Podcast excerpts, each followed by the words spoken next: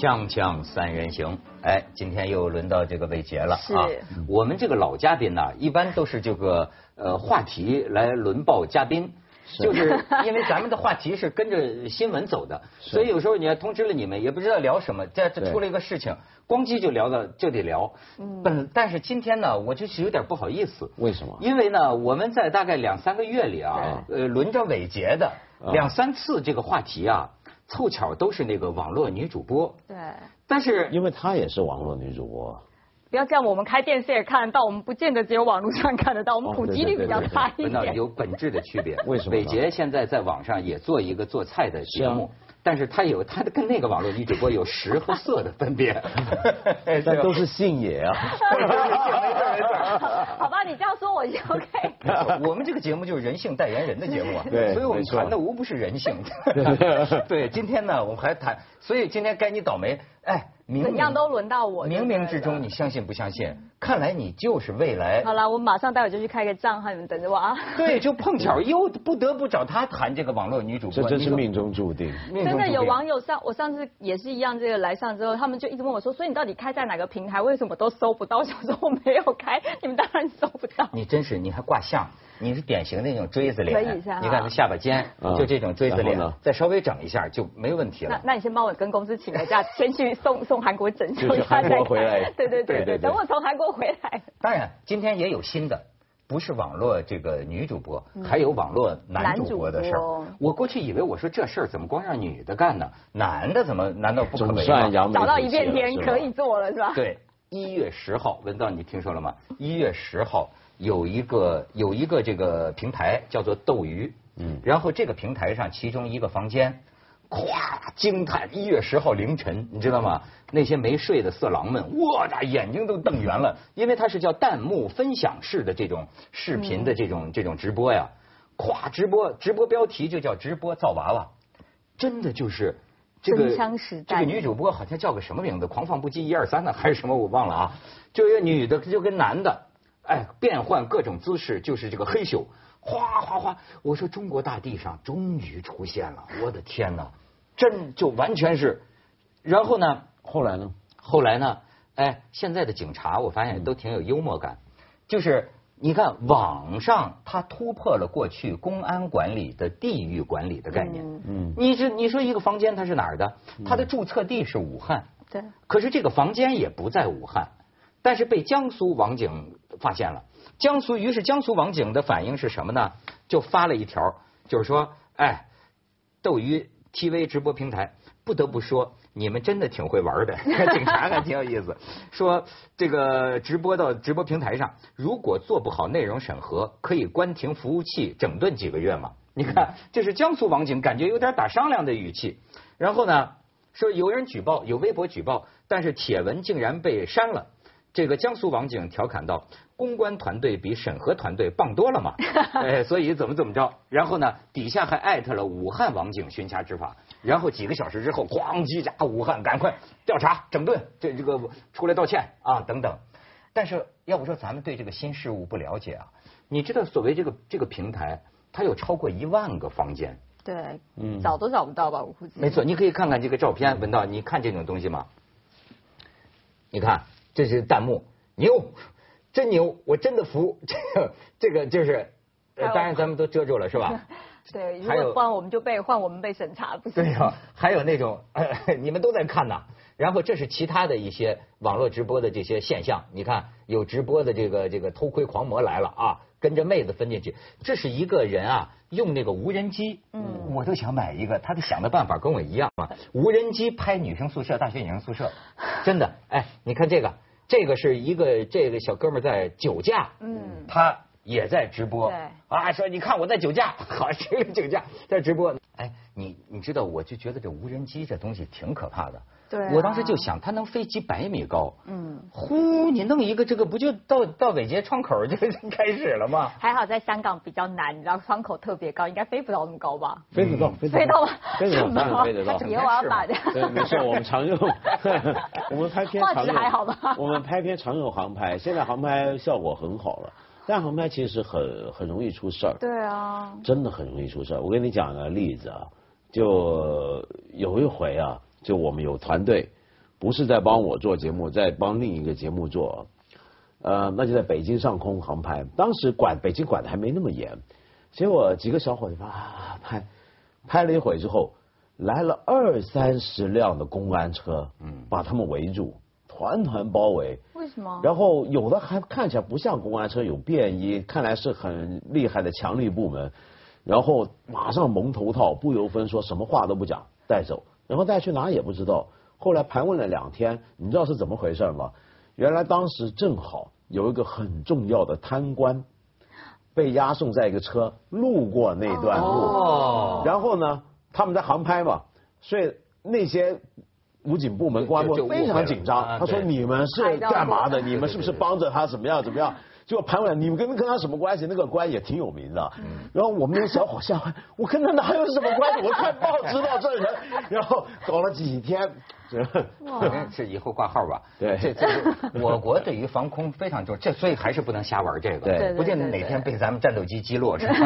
好危险的感觉。哎，就说你看这个，他就现在在在在整顿这个这个乱象。你知道我看了之后，我的感触是什么？大家都想成名不是，就人民群众的智慧啊，也不叫智慧了，人民群众的创造力啊是无穷的。超过我们这些专业人士，你知道我看到这些，我才最近有人跟我聊呢，还从英国来的，就说好，我现在觉得，哎，我们中国的人民早就已经这这做的比你多一百倍。嗯，他们跟我聊什么啊？就说真人秀，说这个，哎，这绝对好看。说只要你敢做出这个牺牲，我说做出什么牺牲？没让我干这个。他是说，我们就像那个出门兽一样。他说：“我们弄一个你的家啊，你你就得老大哥要你要愿意奉献呢，你可以拿你真的家。如果你不愿意奉献，我们出钱给你装一个你的家。然后这个家里除了厕所之外，到处都是摄像头。嗯，然后呢，你每天或者说每周吧，你在这儿待两个小时。”你可以什么都不干，你愿意想说你就随便走到一个镜头那儿你就说两句，要不就那个那天大家就瞎聊，说第一集咱就直播睡觉，那才是睡，啊就就睡，他肯定那不管是骂你的那个弹幕啊，那家伙骂翻天呐，他但是你想这家伙火了，肯定火。哎，这就是所谓专业人士现在给我出这招。后来我一看这斗鱼，我就相信毛主席说的，人民群众的创造力 哪是你们这些专业人士能想？人家想玩都已经玩完了。造小人酒驾都播出来了，你还玩这个？就现在。不得了啊，这个！但是我其实也觉得挺可怕的。你想说，大家为了那个一时之间说，OK，我冲这个关注量，就是那个 Andy Warhol 那句话，你就是有几分钟的时间，你是非常火的，你其实不计后果。就像酒驾，他明明知道是错的，但他就觉得说，哇，我酒驾好多人哦，大家都知道我就是酒驾的那个，然后我就红了一时，但他可能也因此而丧命，他并不会享受到后面的过程。是，但是你觉得这个事儿，我有时候觉得啊，就是人民群众创造力是无限的。是因为啊，有的时候个别人民群众也是无底线的，你知道吧？你要说放开，呀，直播房间这个东西一出来，成千上万个直播房间，你知道他在里头都干什么？他能想出什么来？哎，这玩意儿真是让人遐想，你不觉得这是一个未来的新动向吗？所以我就想起凯文·凯利讲的那个必然呐，我好像如果我没理解错的话，他有其中一个预言就是说啊。未来你连观念都会改变，嗯，比如说今天你说的隐私，嗯，对吧？觉得谁一狗仔队，狗仔队都嗷了，说狗仔队侵犯你的隐私。他说未来的有一天，也许你隐私的观念会改变，没错。你认为你的性生活、你的夫妻生活，也许几百年以后的人们，他是大大方方吃饭的时候说，你看我跟我老婆怎么造小人他可能是进入这么一种交社交模式。嗯，其实我觉得也有电影已经开始类似这样子，但没有到时这么快。有部电影是一个喜剧啦，就是一对夫妻的不小心把自己这个造小人的过程上传到云端，就大家都看见了，然后是一个搞笑的过程。但我觉得也许可能就会想说，因为你看现在资讯分享的如此的快速，而且等我觉得底线是慢慢被突破的，到最后真的是没有底线。也许当他觉得这是一个常态，就像以前哦，如果你就是说哦，比如说人家说什么什么拍性爱录影带或什么，你第一次听到就觉得呃好奇怪哦，这是非常 private 的事情，你为什么要拍？但是你现在必须看非常多的一些年轻人就觉得很正常啊，这不是应该交往的一个部分吗？大家都在做，为什么不能做？我觉得这是道德是慢慢慢慢在往后走的。你比如说像那个呃优优衣库吧，优衣库那个事儿，我听见过多种传说啊，都是未经证实的。比方说，有的人就讲，那个就是他自己分享朋友圈啊，嗯甚至我听到的还更更惊人的是，不是那男的，是那女的分享朋友圈泄出去的。那你说这是不是他们是一种什么模式呢我？觉得其实挺合理，这这这种发展。我的意思是，你记得很多年前我们就谈过了，就谈隐私。就你从最早多年前，大家还微博都还没有的时候，大家已经开始做很多的分享。嗯，那微博来了之后，大家开始分享我今晚跟谁吃饭啦，看到谁了，给大家来条片子啊。其实那时候我们就已经开始走上这条路了嘛，因为那时候开始那个隐私的观念模糊的开始被打穿了。比如说你跟朋友吃顿饭，你的朋友都发微博，你本来想跟朋友吃饭私下聊的，他们全发了，可见他那个时候他已经没在意你的隐私，久而久之你也不在意，因为你也常发，然后到了后来大家发现大家爱看这个，那么然后就开始觉得我有必要要公开，这就我我常讲我们我们过去。比如像我们这种四十来岁的人，我们目睹的过去的最大的变化，日记这个东西，从前是几乎要上锁锁起来的，嗯，不能让人看。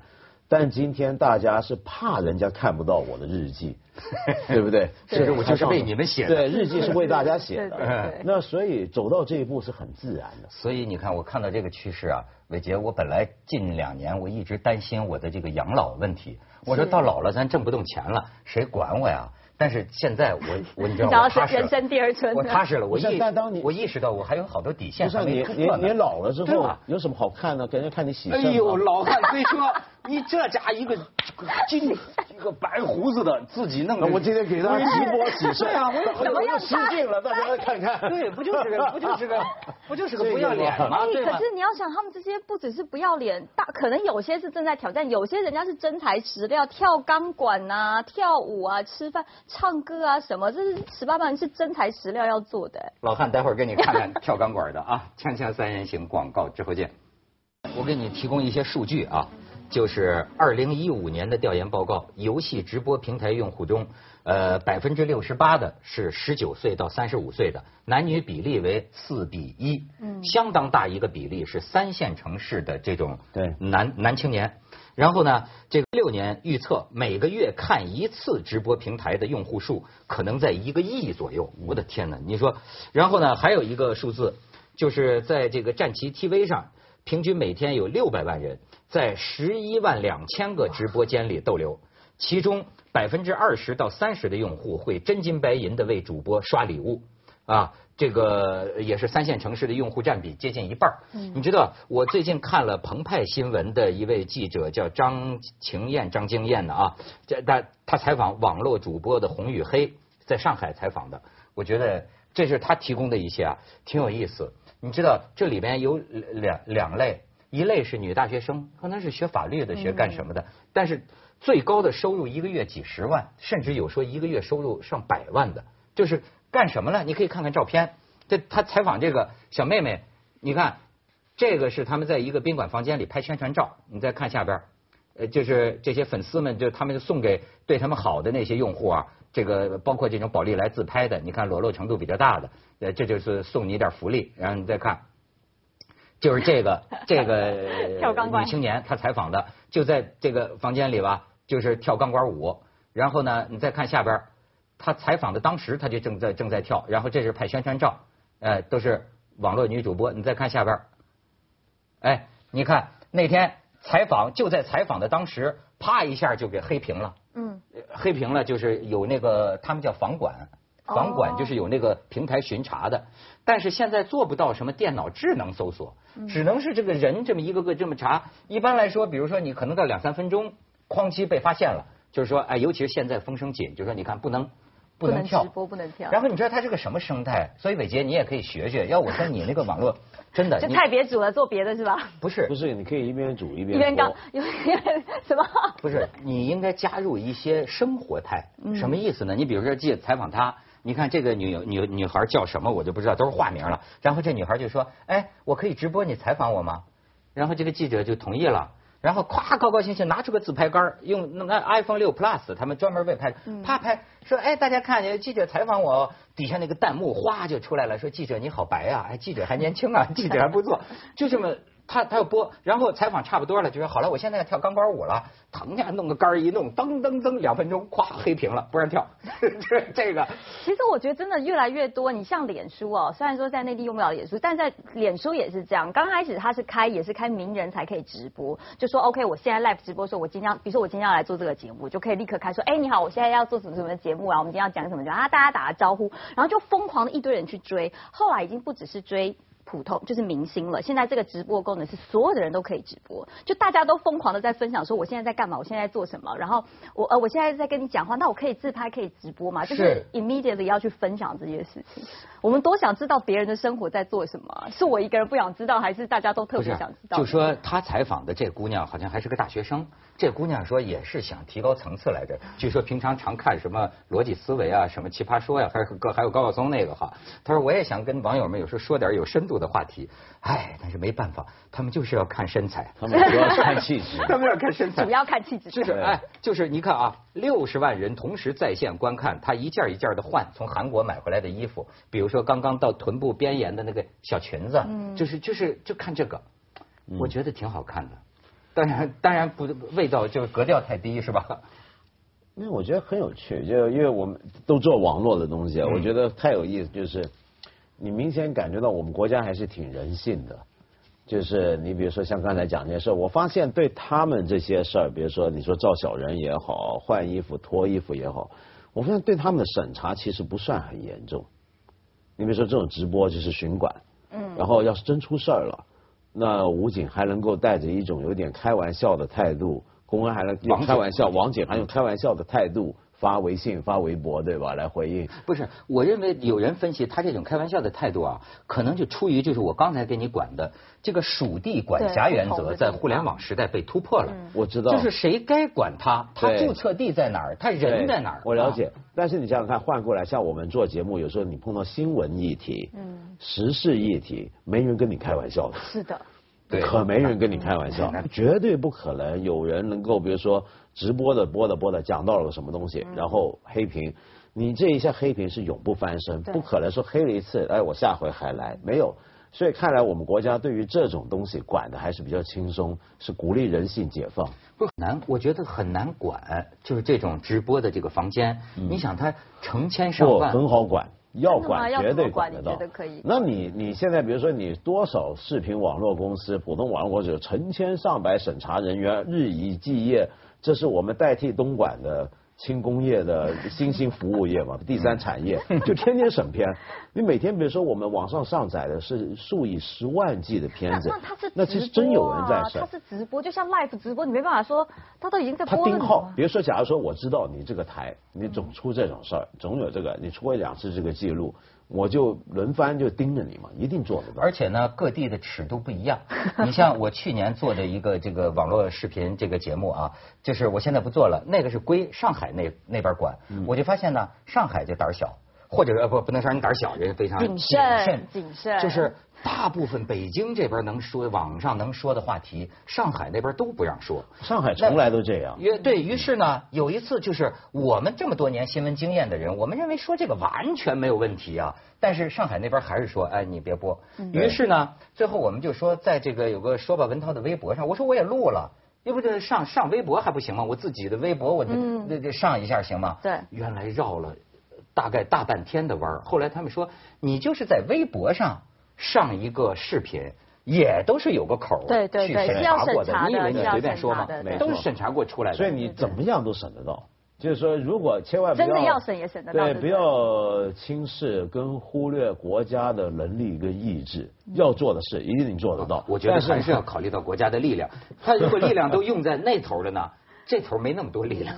哦，那倒是，那倒是。哎，所以而且我觉得有意思的是什么？还有另一类。你不要以为这些网红啊都是那种的过千万的啊，不不一定，还有相当大的一批。就是这个澎湃新闻的记者还采访，比如说在一个上海三流宾馆里，有这么一堆，可能是就是来自农村的，然后长得那个模样嘛，涂脂抹粉，鼻梁有点塌，也不是说特别的那个美艳，但是人家想的也挺知足，就是我这一个月也弄个几千块钱，对吧？而且呢，就是说。呃，比比比我打打工挣钱挣多了，而且进来是有道的，就是哎，他还还要培养培养你，唱歌跳舞，主要是你哎，我觉得这个行业叫什么行业啊？我觉得这个行业在于暧昧。你全脱了，那也那那就是也也也也不行，对吧？脱了就被抓了。它恰恰就在于你，你比如说这些呃网络女主播，她得有经验，也不容易，她得记得这些用户，对，哎，平常跟他们搞关系，是因为假装成一种很私密的交流感，对他们还给你送礼物，是，而且呢，你还得满足他有些这个这个土豪斗富的这个需要，有时候俩土豪挤到你一房间里，一天能拍出一百万。是，还有那个火箭，你看过吗？对对对，五百块钱一个那个像玩具一样的那个那个火箭，就你那火箭就特别明显，能显出送火箭的那个用户的名字。要大声念出来。大声念不是不光大声念出来，屏幕那个火箭就唰 就过去了。有的时候送的满屏都是火箭，就说女主播受欢迎。嗯。他这样的一种行为，哎，文道，你觉得这算色情业吗？不算，如果讲尺度，当然不算色情业，但是原理很接近。其实这算社交业。对，原理其实色情并没有我们想象的那么全是脏啊或怎么样。其实色情业卖的并不只是一种肉体上的东西。对。色情贩卖的主要是想象。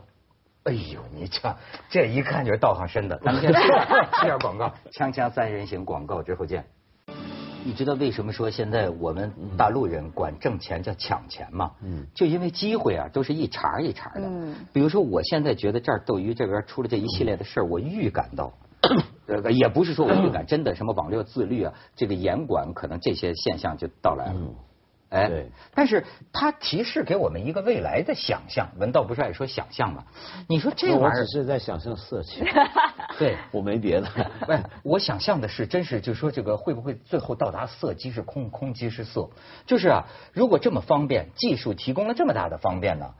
因为我相信呢，最终是卡不住的这个技术的这个门槛啊。然然后，哎，未来会不会进入一个？我们当年有一个说法叫为人民服务啊。叫人人为我，我为人人。将来会不会人人看我，我看人人呢？当然有可能。我我其实觉得这是一个过渡现象而已。我觉得现在因为私隐的观念一直被突破、被调整，现在这样东西之所以好看，大家想看，主要是因为我们处在一个传统私隐观念崩溃的过程当中。呃，我们想看别人，每人人都其实有窥私狂，都想看看人家私底下在干什么。但如果你再发展下去，呃，真的像你刚才讲的，假如说朋友吃饭，互相传的就是，你看我昨天跟我小三怎么样，我跟我老婆怎么样，然后你看我跟我老公怎么样，都是互相观摩、互相参观，那我为什么还要看这个？那我们就真是回到原始社会了，就大家脱光在路上走也一样无所谓的意思。光着就互相聊嘛，对吧？哎，但是伟杰，我也有一个问题，你比如说，你有时候会不会觉得有点沮丧呢？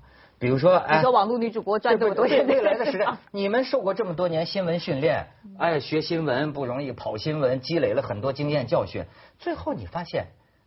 还不如这个月入百万呢。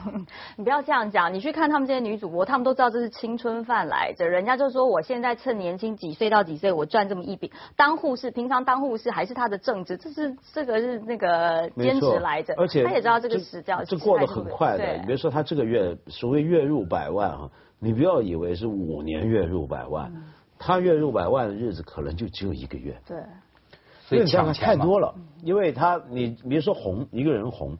他不太可能红红过两年，一年都很难，因为你总是有后来者，大家总是贪新厌旧，所以你红就红那一段，你等于你在那一段你要赚足了，赶快多设点火箭。还有一个，我觉得他们某种程度上也有点像今今天中国的某些这个当代艺术家是同行了，对吧？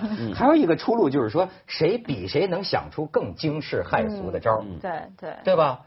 哎，你知道已经出现这个直播，去年年底吧，直播车祸的了，不是真的像老炮那个电影里一样，他们这个飙车的，后边一辆车拍着前面一辆车，结果前面一辆车拍出车祸，后边正在直播，就一下直播就撞死伤人的这个车祸都直播出来了。